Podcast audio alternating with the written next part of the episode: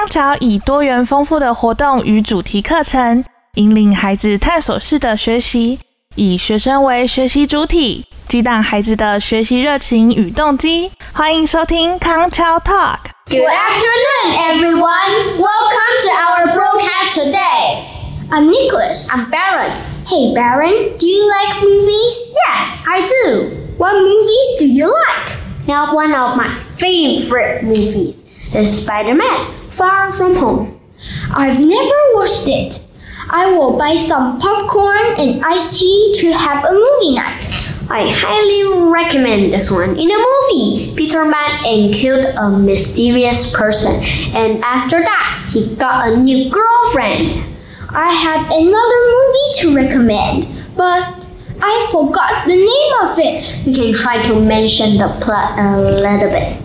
The movie is about a man planning to join a contest, but his car was suddenly broken because it was too old. Haha, what a tragedy. Why are you laughing?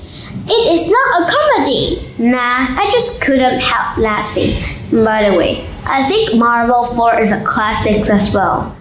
My favorite character is Iron Man. I've watched it. My dad loves it so much. Hey, why don't you come to my place on Friday and let's watch Spider-Man Far From Home? Sure, let's go to the supermarket to buy some snack first.